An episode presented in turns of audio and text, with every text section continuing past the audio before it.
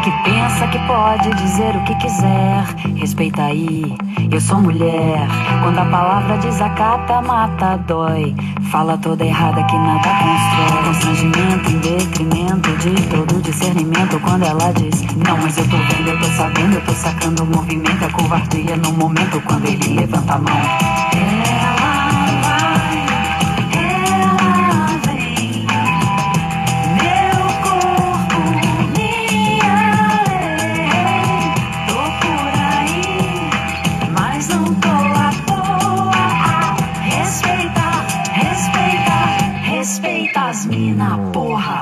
Diversão é um conceito diferente onde todas as partes envolvidas consentem. O silêncio é um grito de socorro escondido pela alma, pelo corpo, pelo que nunca foi dito. Ninguém viu, ninguém vê, ninguém quer saber. A dor é sua, a culpa não é sua. Atenção para o toque de 30 acredita em segundos para a formação da rede de rádios interligadas. A primeira rede de comunicação popular do Maranhão.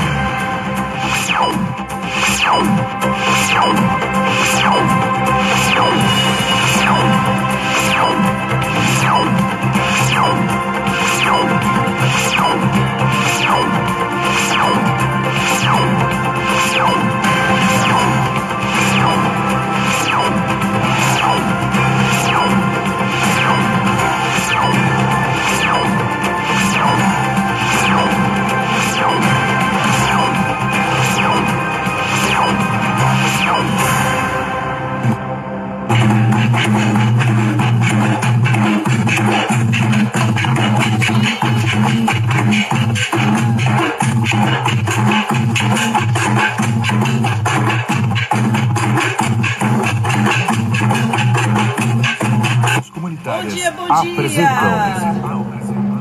Jornal Tambor. Jornal Tambor.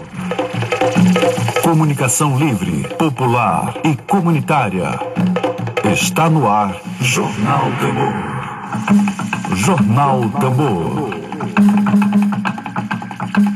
Bom dia, bom dia, bom dia pra você, bom dia. Estamos no ar, está no ar a primeira experiência de comunicação popular, de comunicação a serviço do interesse público aqui no Maranhão. Primeira experiência sem rabo preso com ninguém. Bom, bom dia pra você, bom dia, querida Carol Ferreira, é um prazer enorme ter aqui a sua audiência. Bom dia ao querido Douglas, Douglas Martins, querido, sobretudo um ser humano, antes de ser magistrado, ser humano da melhor espécie, muito querido por nós. Bom dia. Bom dia, Thaís. Daqui a pouco um bate-papo aqui com Thaís sobre cinema. Bom dia, Manuela Azevedo.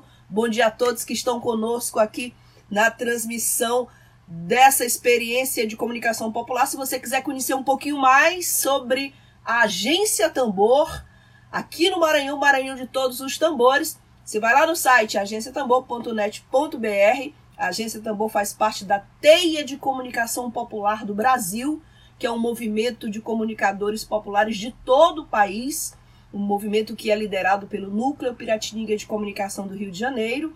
A Agência Tambor faz parte. Aqui no Maranhão nós temos a Agência Tambor, temos o blog do Ed Wilson, parceiro Ed Wilson, companheiro de Agência Tambor, e o nosso blog, blog pessoal meu, Flávia Regina, blog Buliçoso, que ontem esteve presente junto às profissionais do sexo ali daquela região do Centro Histórico de São Luís, participando junto com o coletivo Por Elas Empoderadas da distribuição de donativos de cestas básicas às profissionais do sexo que nesse momento de pandemia, mais do que qualquer outro momento, estão absolutamente vulneráveis a riscos de contaminação. Então, ontem foi muito importante a participação de todas que estavam ali recebendo. Conseguimos, junto ao coletivo Por Elas Empoderadas, conseguimos donativos. Eu queria fazer a prestação de contas com vocês. É, queria informar também que já, já há matéria lá no nosso blog, o bulicoso.com.br, sobre essa distribuição. Para evitar qualquer aglomeração, nós dividimos. Uma parte das cestas foi entregue ontem e outra parte será entregue amanhã para que não haja aglomeração. Lembrando a vocês que aquelas mulheres que estão ali é, estão em situação muito vulnerável, inclusive a mulher grávida ali de cinco meses fazendo programa. É muito séria a situação. A gente gostaria de ter mais ajuda do poder público. O Simproecema distribuiu máscaras, mandou confeccionar máscaras. O Sindicato dos Professores do Estado do Maranhão, do Estado e do município, dos trabalhadores em educação, distribuiu máscaras para as profissionais do sexo que estão ali no meio da rua, no meio do centro histórico, um esgoto ali terrível, professora Mari, Marivânia Moura. E nós estivemos lá e agradecemos a todos, Simão Sirineu que contribuiu, a todos, ao Sávio que contribuiu, Sávio Azevedo.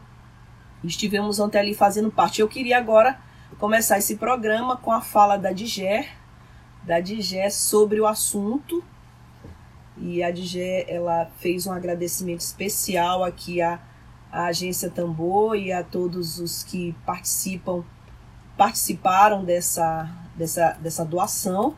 Já já a gente coloca aqui uh, o agradecimento da DGE, figura extraordinária. Vamos lá ouvir. Já foi presidente da Associação das Profissionais de Sexo do Maranhão e agora faz, parte, que já... faz parte do coletivo Por Elas empoderadas. As máscaras, que já é as máscaras do nosso coletivo, Rádio Tambor. É, também porque tem é, um grupo de um grupo solidário, né? E também agradecer porque daqui dia 28 a gente tem uma live também, que é com os LGBT, que a gente tá junto com eles também. Então a gente tá tudo muito junto, tudo misturado, então a gente tem que agradecer todo mundo que veste a camisa.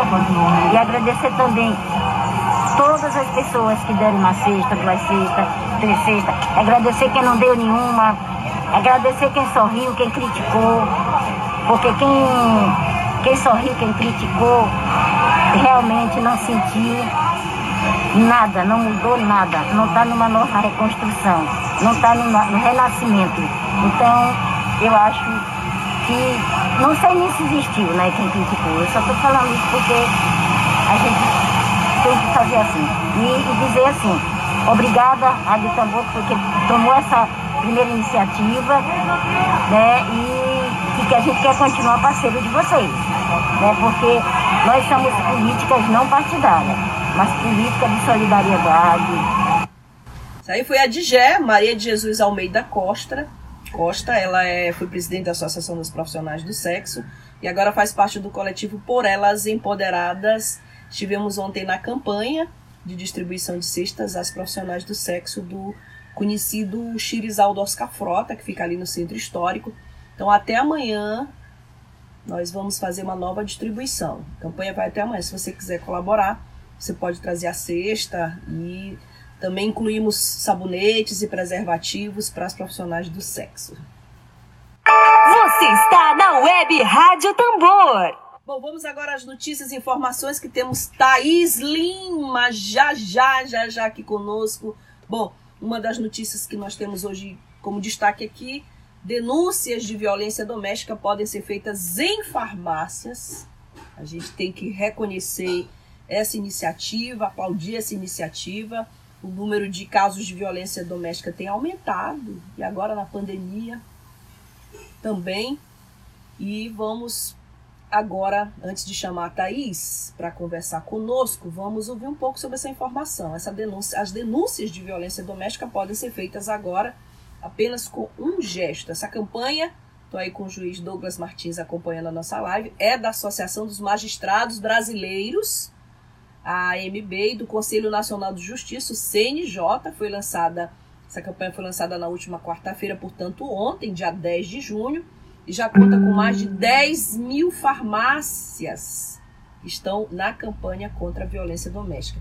Você vai ouvir, eu queria saber também se as farmácias daqui de São Luís já estão, e daqui do Maranhão já estão nessa campanha. Importante que a gente divulgue essa campanha, para que as farmácias daqui do estado do Maranhão também entrem nessa campanha. A gente tem muita farmácia na capital. É impressionante a quantidade de redes, de grandes redes de farmácia aqui na capital do Maranhão. Vamos ouvir a reportagem para saber um pouquinho mais sobre esse assunto. Imagine-se para denunciar uma violência doméstica, você pudesse apenas ir a uma farmácia e fazer um sinal para o atendente. Isso bastasse para seu caso chegar às autoridades de combate a este crime. Esse é o objetivo da campanha Sinal Vermelho contra a Violência Doméstica, criada pelo Conselho Nacional de Justiça, o CNJ, em parceria com a Associação dos Magistrados Brasileiros, AMB, entre outras entidades. Pela proposta, uma mulher que queira realizar uma denúncia poderá ir em qualquer farmácia e apresentar ao atendente a palma da sua mão com um X desenhado. O funcionário se encarregará de comunicar às autoridades e não precisará se envolver com o caso nem como testemunha. Segundo a AMB, até o momento mais de 10 mil farmácias já aderiram à campanha. Para participar, a empresa interessada deve assinar digitalmente um termo de adesão da campanha em formato de foto e enviar para o e-mail sinalvermelho@amb.com.br. Para ter acesso ao termo, você pode acessar o site amb.com.br.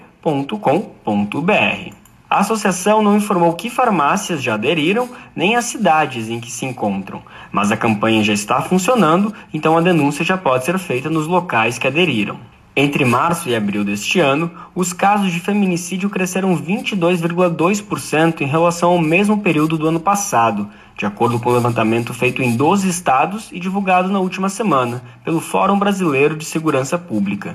No final de abril, a ONU afirmou que a pandemia do novo coronavírus terá um impacto catastrófico para as mulheres. O pronunciamento veio após a divulgação de um estudo internacional mostrar que o isolamento social pode levar a um aumento de 20% nos casos de violência doméstica. De São Paulo, da Rádio Brasil de Fato, Lucas Weber. Bom, tá aí a informação é, sobre essa campanha bastante necessária de denunciar a violência doméstica nas farmácias. Preste atenção no serviço. É uma dica aqui que a gente traz para vocês Thaís Lima, né? Que faz cinema, né? Quando vestida de preto, dá-me um beijo seco, prevejo meu fim. E a cada vez que o perdão. Começar com a Thaís, nosso quadro de Ela faz cinema, faz cinema ela né? faz cinema, ela é demais. Vamos lá. Talvez nem me queira bem, faz um Dedo de prosa.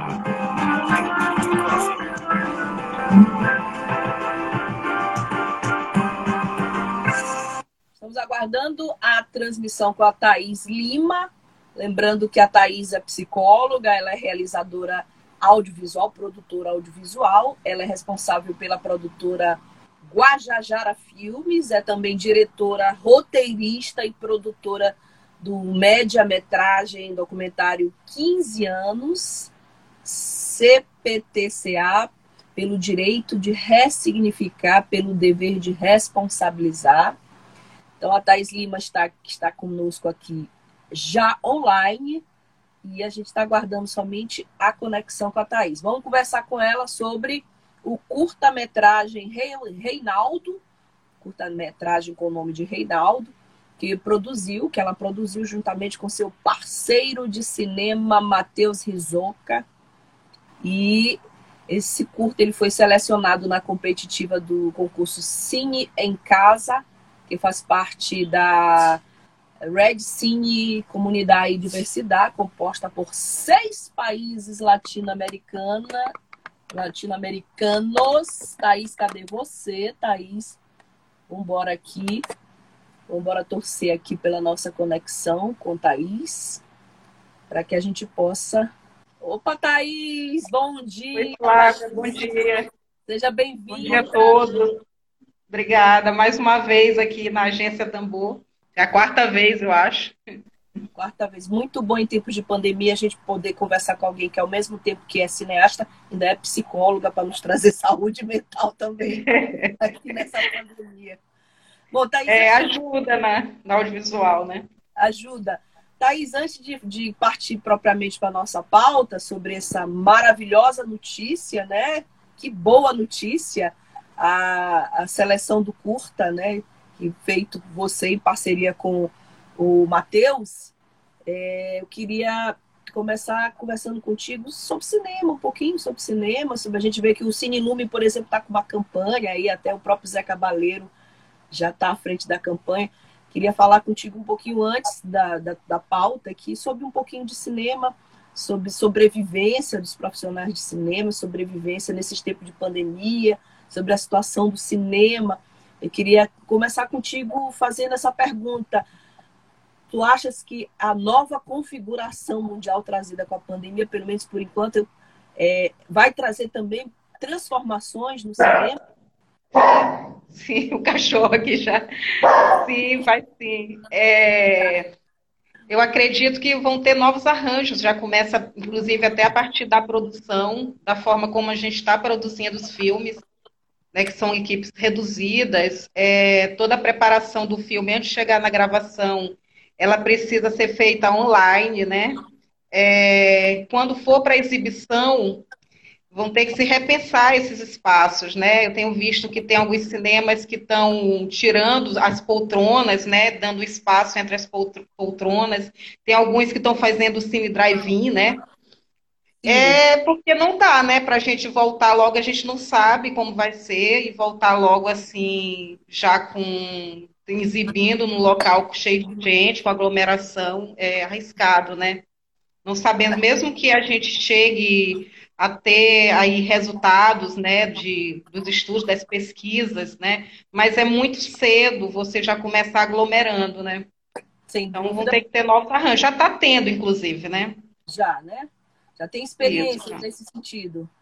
É, assim, Aqui no, aqui no Maranhão não, né? Aqui Mas é, no Brasil em si, sim, já tem alguns festivais, né? Primeiro que os festivais estão ficando online, né?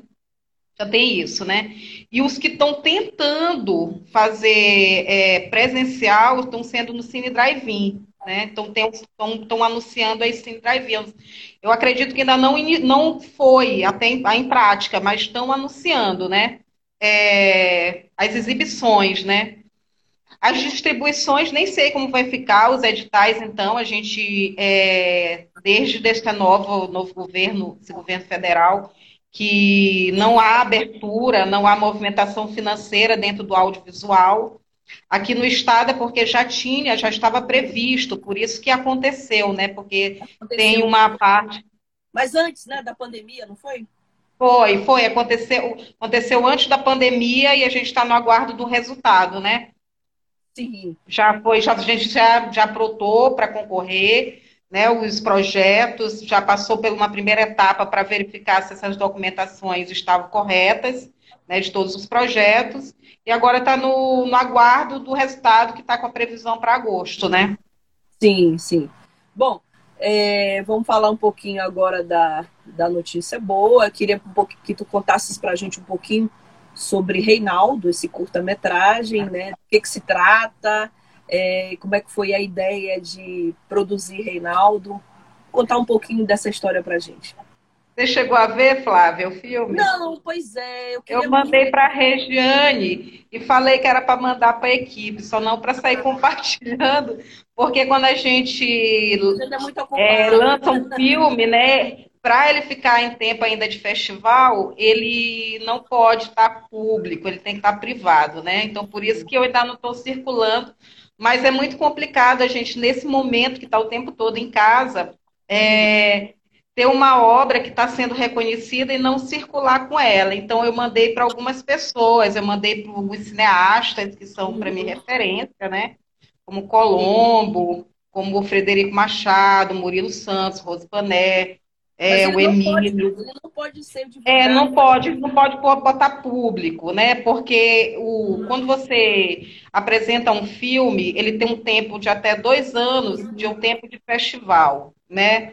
Agora, com essa nova configuração, eu não vou esperar esse tempo todo, porque eu não sei também como vai, porque tinha aquela coisa da, de você ir para os festivais, né, de apresentar o seu trabalho que é o momento que você circula com outros grupos, com, né, você troca, né, com outras pessoas, né? outros estados, né, que fazem cinema, que é o, que é o lance ou a importância, né, do, dos festivais, porque essa questão da premiação, as pessoas até perguntam, mas tá aí, se tu ganhar, o que tu vai ganhar? Eu não sei, porque normalmente na premiação de festivais, ela, assim, o que importa mesmo é o reconhecimento, né, você ter a sua obra circulando, as pessoas estarem vendo. Esse filme foi o seguinte, é, eu já estava já muito motivada, impulsionada a fazer algum trabalho nesse momento. Pois é, porque o filme fala de pandemia, né? Ele tem a fala, tem, é, ela é uma ficção cortada pela, pela pandemia, tem a narrativa da pandemia o tempo todo na, na história. Eu vou mandar depois para ti, para Emílio. A Regiane está com ele, né? Então, o que, que acontece? É, os formatos que eu estava vendo, que são documentários, que é da Petra Costa, né? É, tem também daqui do Cavi Borges, né, que é até o primo do Celso Borges, que é o cineasta carioca. Eles fizeram um formato de que você é, convocava para qualquer pessoa fazer registros de celular, e aí eles mandam esses registros para esses diretores e eles é, editam. E aí essa proposta não estava muito com o que eu queria. Eu queria fazer uma ficção mesmo. Aí casou. O que, que acontece? O caso do Eduardo Magalhães, que é um cineasta paulista, que esteve aqui numa atividade é, executada pela segunda turma, que é a turma que eu faço parte da escola, curso técnico de cinema, da escola de cinema, é, realizou um festival chamado Revoar. Nós trouxemos o uhum. caso Eduardo, né? Ele trouxe um filme, o Arapial, né? Que é um filme que fala de da resistência indígena, então ele tem essa coisa de cinema de urgência, de um cinema olhar, com olhar social. E ele entrou em contato comigo e falou que estava tendo um concurso por uma rede chamada Cine Comunidade e Diversidade, que é uma rede que já tem cinco anos, que é composta é, é na pandemia. É, o nome do concurso se chama Cinema em Casa. Então, uhum. tem uns critérios. O filme tinha que ser feito até dois minutos, dentro de casa, é, e com o que você tinha de, de equipamentos, né? Podia ser celular, podia ser uma câmera, a câmera que você tivesse, né? E com equipe reduzida. Tinha outros formatos também, documentário com a sua família, ou cinema experimental, você pegando imagens da janela, enfim. E aí ele entrou em contato, falou dessa proposta, que são seis países, é o México, Brasil, Colômbia, Argentina, Equador e Bolívia. Esses países, os cineastas e realizadores que fazem parte deles, são pessoas muito ligadas ao cinema pelo viés da educação, da pesquisa, desse olhar voltado para as comunidades e para a diversidade. E ele pensou o seguinte: só São Paulo estava envolvido, só os realizadores de São Paulo. Ele pensou, quando ele esteve aqui, ele gostou muito dos trabalhos da escola de cinema, né? É, eu me lembro muito bem a reação dele rindo, enfim, né? Que isso que é o legal para a gente, ver a reação do público, né? E, e, ele falou, né, que o cinema maranhense, a realidade maranhense, ela estava mais próxima de alguns países desses do que São Paulo. Porque São Paulo é um grande centro, está próximo da Argentina, mas já não está próximo do cinema do Equador. Né? Então ele pensou, ah, vamos chamar então o Maranhão. Falou para a rede, a rede gostou muito. E aí ele entrou em contato comigo e falou, Thaís, olha, nós vamos abrir para o Maranhão, mas é uma convocatória que ela é um pouco fechada porque ela envolve, ela não envolve muita gente dentro para fazer, fazer uma curadoria com tantas inscrições, né? Ela tem um formato é, bem particular. Cada país desse abriu uma convocatória a partir da realidade do seu país. E aí ele disse o seguinte: você faz o seu e vamos tentar. A gente vislumbrou a possibilidade de entrar em contato com a escola para envolver os alunos da escola de cinema. Aí nisso eu chamei a Nádia Maria, que já esteve com vocês aí, Isso. a Emanuele, é, a roteirista, diretora, né? A Emanuele Avelar, né? Eu chamei elas e Virgínia Egito. Eu pensei assim, é, falei já com a gestora da escola, que atualmente é a Mônica Rodrigues. Falei, Mônica, vamos chamar mulheres, que é quase não temos realizadoras mulheres no Brasil e aqui no Maranhão, então isso é muito mais evidência, né? E metade, assim, é, boa parte negras, né? E aí a Nádia, ela não conseguiu ela mesma executar. Ela fez o roteiro e deu para a atriz fazer. Infelizmente, o dela não passou por questões de produção, foi feita com celular, mas a pessoa, a atriz, não tinha muita manha das técnicas, né, do cinema. A, a Manu Avelar, ela perdeu o avô no tempo, né, dessa convocatória de realizar, e ela não teve condições, né, porque isso é, eu mesma, eu só acredito que eu esteja produzindo hum. porque não fui afetada de forma direta, né? Eu vejo meus amigos, vejo parentes distantes perdendo, né, familiares, isso me afeta, mas não tem ninguém próximo de mim que eu perdi e para isso acabar afetando o meu funcionamento produtivo, né? Sim. É, e aí a Virginia entrou comigo na direção de arte. Ela entrou no meu filme com direção de arte. Então, toda a arte que está lá no filme foi pensada junto com ela e a fotografia. E então, como a gente só teve, na verdade, um filme mesmo concorrendo pela escola de cinema, é, conversei, com, é, conversei com o Carlos Carlos, vamos abrir para a comunidade, não vamos deixar só com a escola.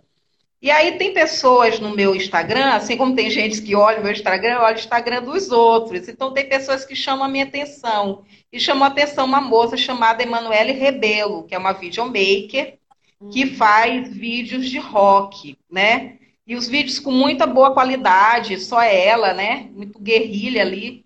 Então eu chamei ela, lancei a proposta e ela agarrou com muito entusiasmo, realizou, o dela passou, que é Tormento. Ela fez junto com o Patrick, que é o músico do Galo Azul, né? O outro filme foi o do Tairo Lisboa, né? É, ele foi assim muito acaso. Ele me mandou o trabalho e eu mandei para eles e eles gostaram, porque é uma linguagem um pouco diferente. Já são gravuras do, do Tairo, que ele agora está trabalhando por essa vertente, né? Das artes visuais de gravuras, né? Que é o Ikiru. E ele editou essas imagens junto com outro parceiro, e aí também foi selecionado. Sim. Resumindo, foram três maranhenses selecionados e um paulista. Então, Maranhão aí né? mandando ver. Maravilha.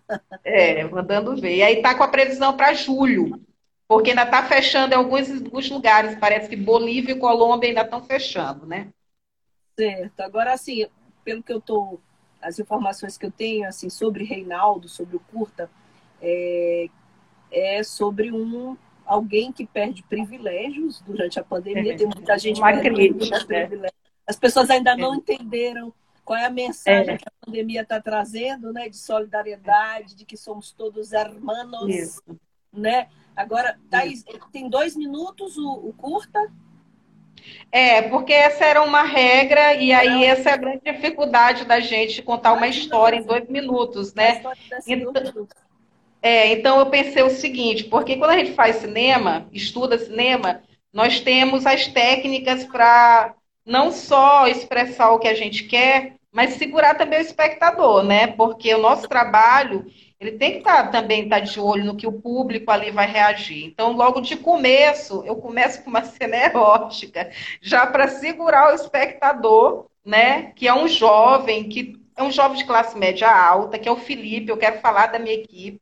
O Felipe, é, que faz Morador o Reinaldo é, morador na Península de forma real, né? Então, assim, o Felipe Romier, Risse Romier, ele é irmão do Matheus Rizoca, que é meu grande parceiro de trabalho. Né? Todos os trabalhos que eu tenho feito, desde que eu entrei como profissional para a escola de cinema, não mais na condição de aluna, mas de profissional, é, o Matheus Rizoca está comigo. Tá? Eu levei ele para a escola, ele é um cara que fica sempre na parte da fotografia, então, ele fez o, as operações de câmera de vários filmes de escola. E a, o, esse, o Reinaldo, eu acho que é um momento de evolução da nossa caminhada. Uhum. Porque a gente conseguiu agora afinar essa fotografia.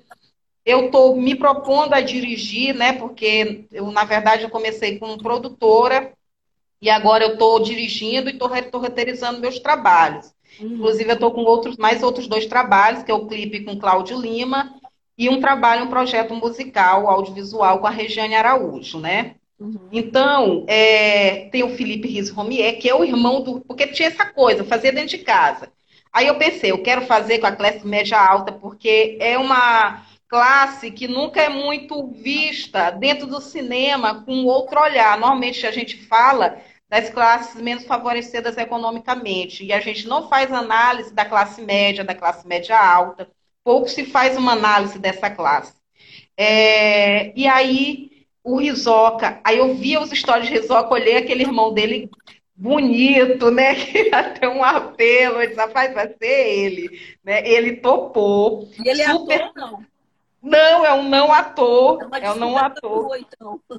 É, e ele a gente trabalhou de forma virtual as camadas do personagem e ele tá super sendo elogiado. Tá assim, todas as pessoas que eu estou mandando os vídeos que dá um feedback mais consistente, elogiam muito a atuação dele, porque ele é muito natural, né? E é muita expressão corporal, porque só tem duas falas dele, e uma fala da mãe dele. A fala da mãe dele é a mãe deles mesmo, né? Que é uma fala ao telefone. É, então, eu fiz a preparação online, é, as reuniões com a arte e a fotografia foram online. É, a visita de locação não teve, ele, ele me mandou a foto, o Rizoca, do apartamento dele, e a partir das fotos eu construí o roteiro e fui fazendo aquela pesquisa. Então, peguei vários filmes que falavam de isolamento social, indico esses filmes, como Farol, do Robert Higgs, que até concorreu ao Oscar, como O Cavalo de Turim, de Belatar. Peguei as obras. Também. Oi? Esses filmes que tu estás indicando sobre a pandemia são curtas também, não?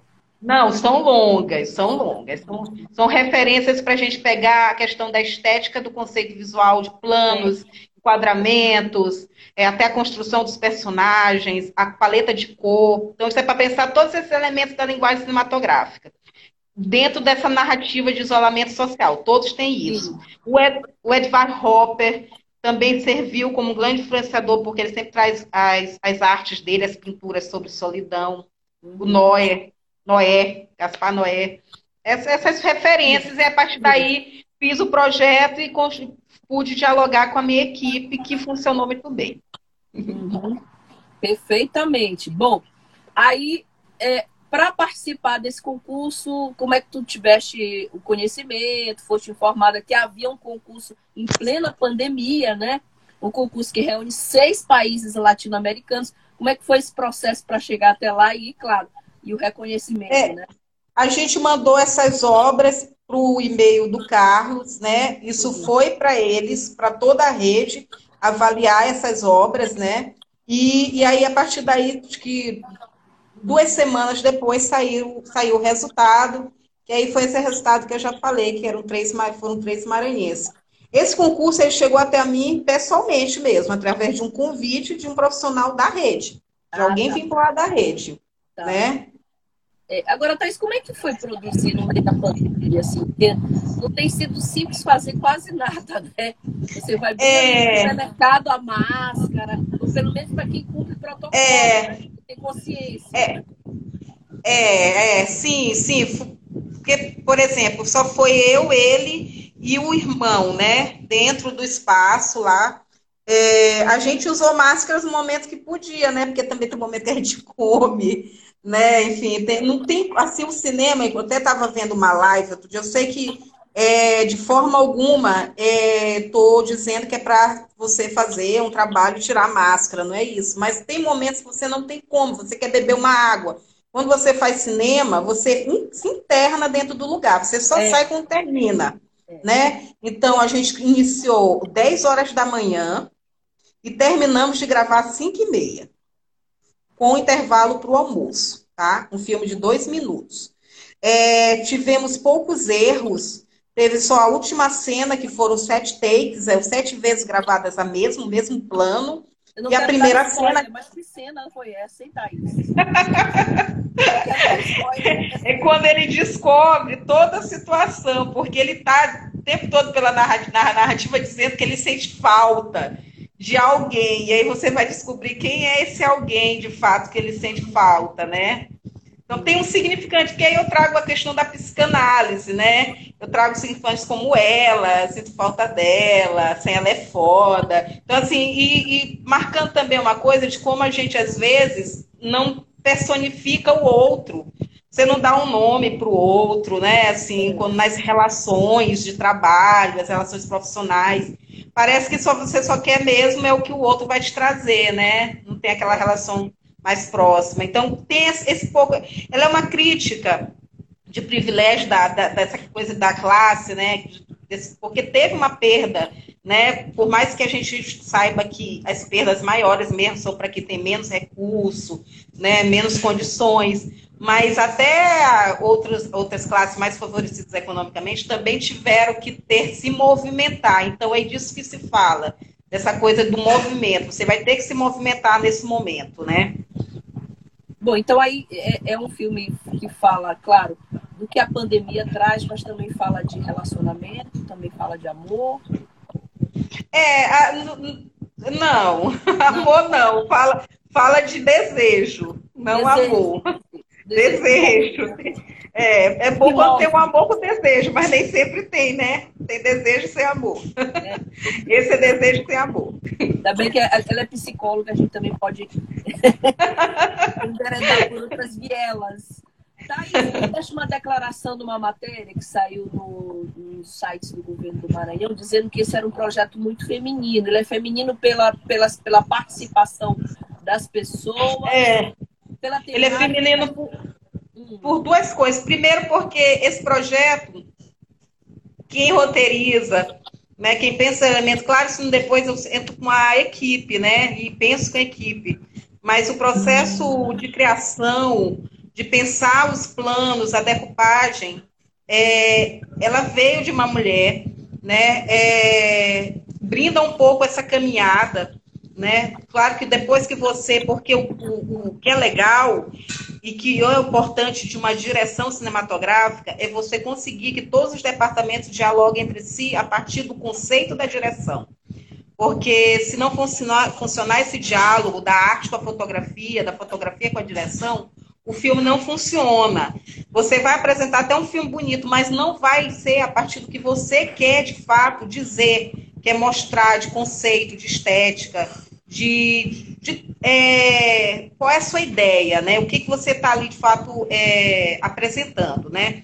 Não se trata de imagens bonitas, não é isso, porque tem que haver, tem que estar tá a ver com a, a, narrativa do filme. A fotografia ela tem que estar tá vinculada à narrativa, a arte tem que estar tá vinculada à narrativa. Tudo isso tem que ser pensado. É, e a outra coisa que eu falo que é por ser feminino, porque a condição dele ali é uma condição que é de um, um jovem dependente, tem uma dependência dele, e ele está dependendo de mulheres no filme, na relação. E tanto que ele marca, se falta dela, não sei o quê. Então, e, e aí você até, algumas pessoas me perguntaram se foi uma crítica sobre o machismo. Porque tem uma coisa disso, de ele ser um pouco filho da mamãe, né? De ter ali a comida pronta, uma casa limpa, um quarto arrumado. E essas posições ainda, ainda, infelizmente, culturalmente, elas estão associadas que a mulher tem que prover isso, né? Então, é, é de uma certa forma, sutilmente está falando disso. É pegar assim, porque quem dá mesmo o, o, sentido não sou eu, é quem olha, o espectador. Ele é, é que vai dizer. Né? É a subjetividade, né? É a subjetividade, justamente. Cada um, Cada um vai dar seu olhar. Bom, fala um pouquinho de cinema, vamos conversar um pouquinho. Quais são os filmes da tua vida? Assim, esses são os filmes da minha vida que me impactaram profundamente. Olha, eu gosto muito dos filmes do Igmar Bergman, que é um diretor sueco. Então, tudo que vem dele, o Sétimo Selo, eu recomendo muito. É... A história de um casamento que tem na Netflix, também é um filmaço. Eu vi. Né? É... Porque são filmes que falam das questões mesmo da subjetividade, tá? Porque é, eu não sou uma pessoa que sou muito chama muito uma atenção esses filmes que tem uma narrativa de ação, de ação, de aventura ali, muito de efeitos, né? A minha coisa mais é ligada à questão da construção psicológica do personagem, né? Isso é que me, me envolve mais, né? Então, é, eu indico todos os filmes de Bergman que você pode puder olhar, os filmes do Stanley Kubrick, Laranja Mecânica.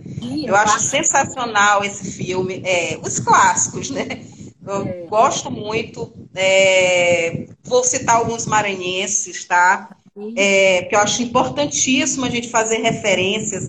Teve acho que o projeto que o aqui faço a menção, assim, parabenizo o Frederico por estar com esse projeto, né, onde tem várias vertentes, está exibindo o cinema maranhense, dando lugar de fala para essas pessoas que foram envolvidas falar sobre seu filme, está homenageando os cineastas maranhenses e está trazendo alguns filmes que não são brasileiros, nacionais, e promovendo a discussão com pessoas que ligadas à crítica de cinema, que é, inclusive teve a Hora do Lobo, do Guimar Bergman, e A Liberdade é Azul né? Então, é, eu vou citar Bandeiras Verdes de Murilo Santos, assim, para quem para quem realiza documentário, porque essa isso de eu fazer ficção, eu estou no momento da minha vida, porque a coisa da pandemia, ela te dá tempo, né? Você tem um tempo.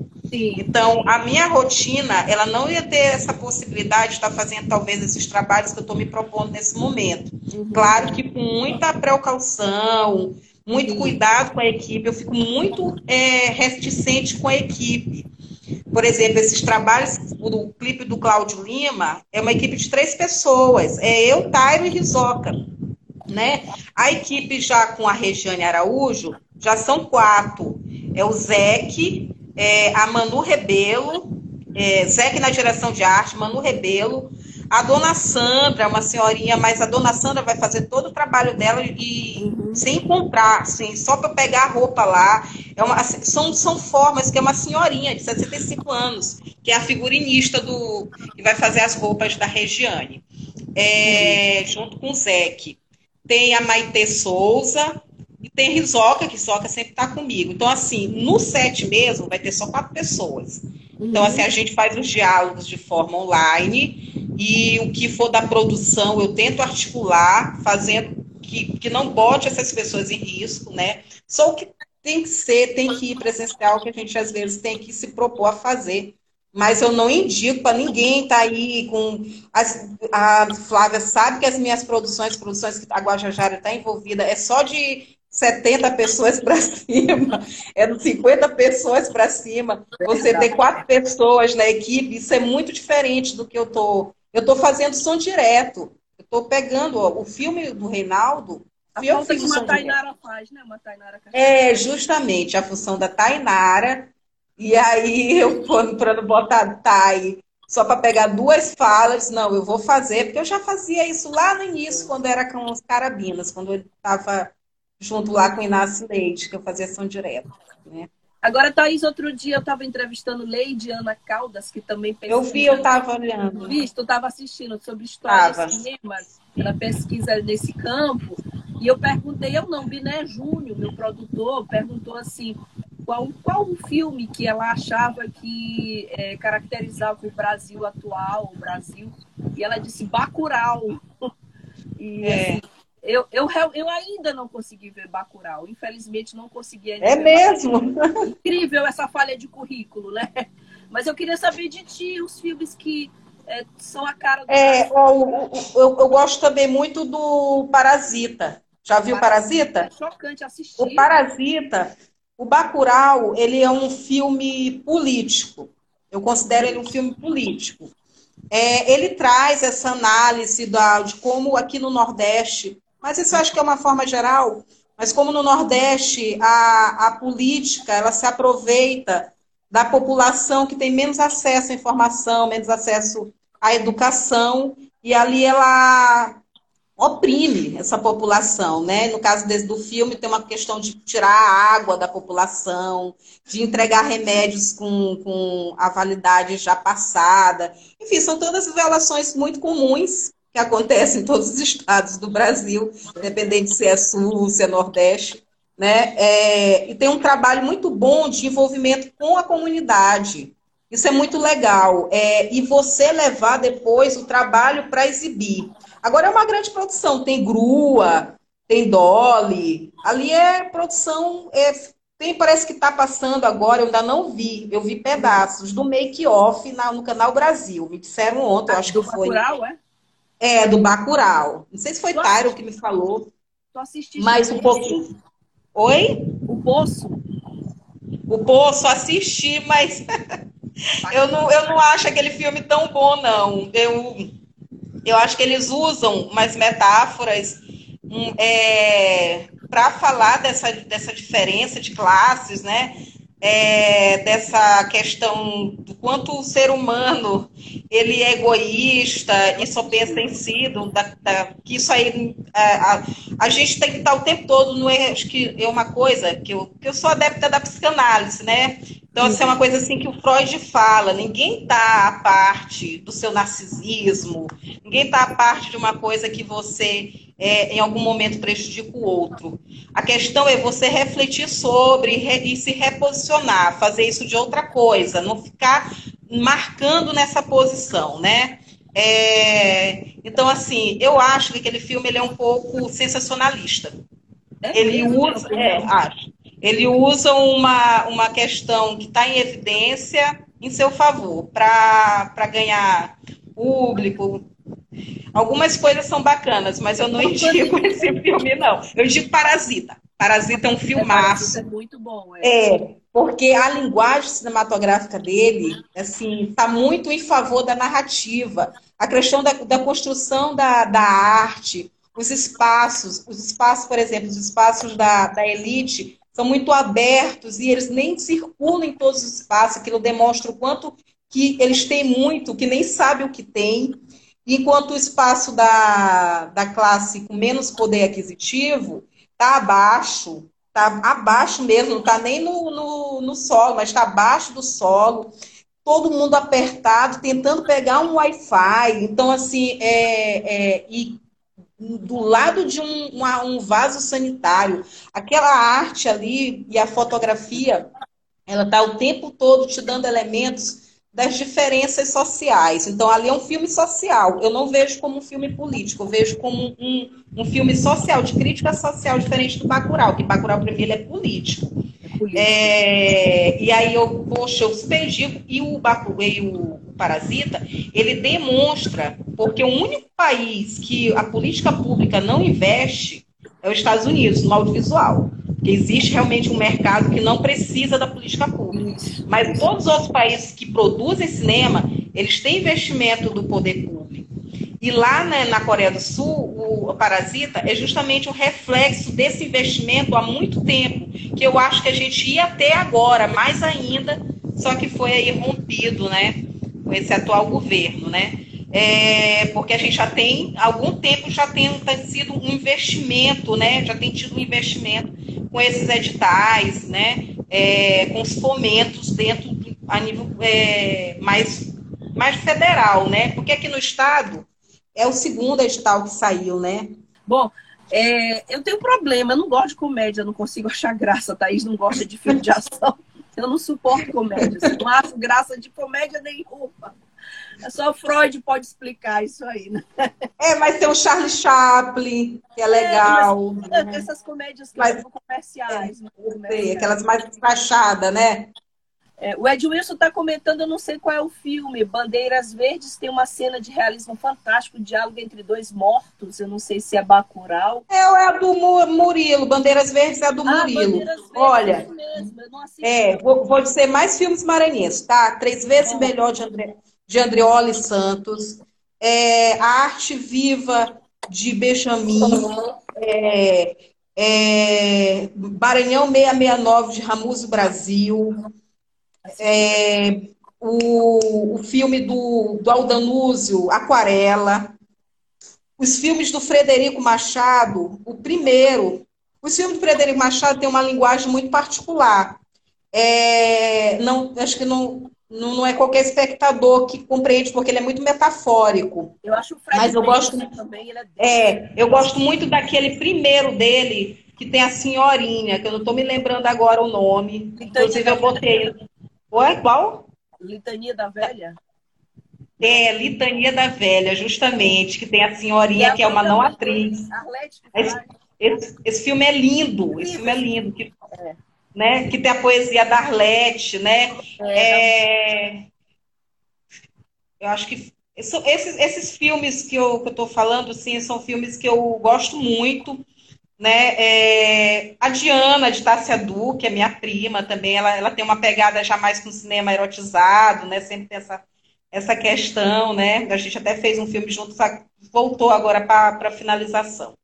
Né? O Josué Redentor está falando aqui de Maranhão 669 jogos. Isso. Jogos do Poder.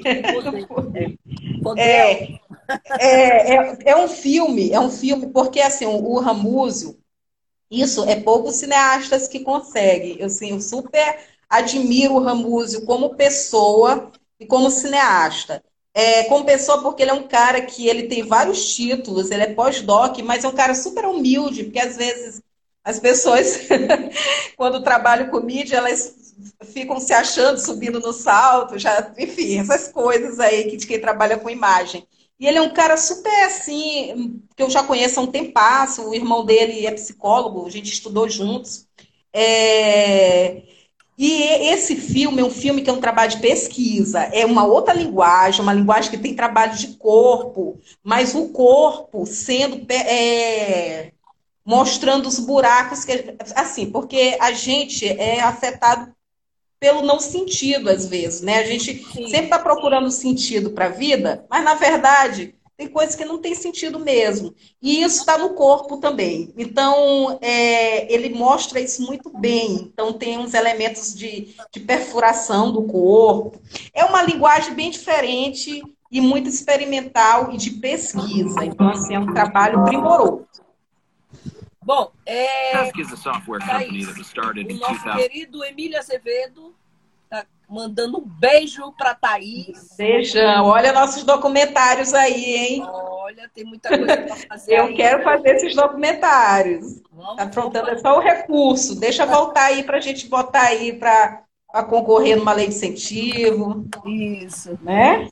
É, Chegou nosso tempinho aqui, tá. foi bom demais o bate-papo. Queria te agradecer pela disponibilidade. Tá? Agradeço. E na torcida sempre pelas produções maranhenses, pelo cinema maranhense, sobretudo pela parabéns pela tua produção aí, pelo reconhecimento dessa produção.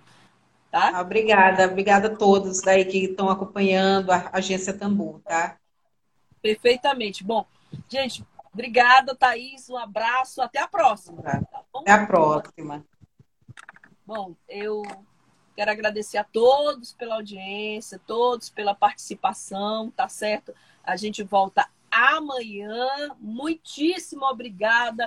Não há novo normal. Lembrem-se disso. Não há novo normal. Coisíssima nenhuma. Muita gente continua morrendo ainda há falta de leitos, ainda há falta de respiradores, mais do que nunca há crimes sendo cometidos por governadores, prefeitos que estão desviando verba pública nesse momento, ou seja, estão assassinando pessoas indiretamente com mau uso dos recursos públicos. Portanto, fique em casa, só sai se for extremamente necessário. Tenha uma boa quinta-feira e até amanhã Dia dos Namorados. A gente está aqui de volta namorando com você. Obrigada por tudo. A gente volta amanhã. Um grande abraço. Até amanhã. A gente fica aqui te desejando saúde e já no clima de amanhã. Você está na Web Rádio Tambor. Morreu, Tem 12 horas.